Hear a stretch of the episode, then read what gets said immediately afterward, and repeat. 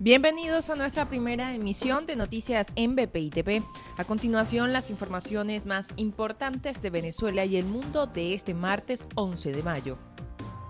En Rusia murieron siete niños y una profesora en un tiroteo en Kazán, en donde uno de los agresores fue asesinado por la policía y el otro fue detenido, mientras que las autoridades informaron que 32 personas fueron heridas.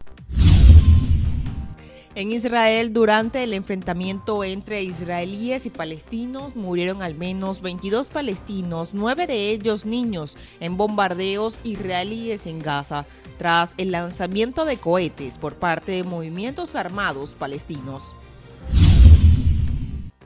Juan Guaidó instó al alto mando militar venezolano a que responda por los ocho guardias nacionales que fueron secuestrados por las disidencias de las FARC en el estado Apure. A su vez, le pidió a los uniformados a que exijan que los grupos armados irregulares sean llevados ante la justicia.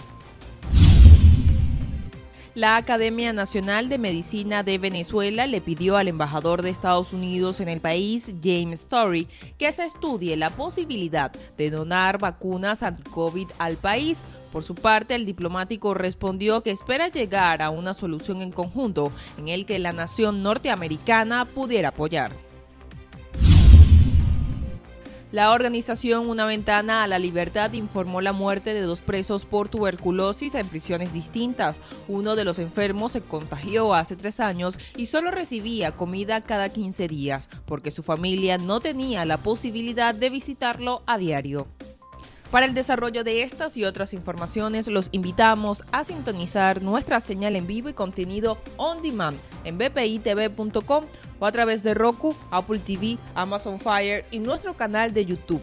Síganos en las redes como arroba bpitv.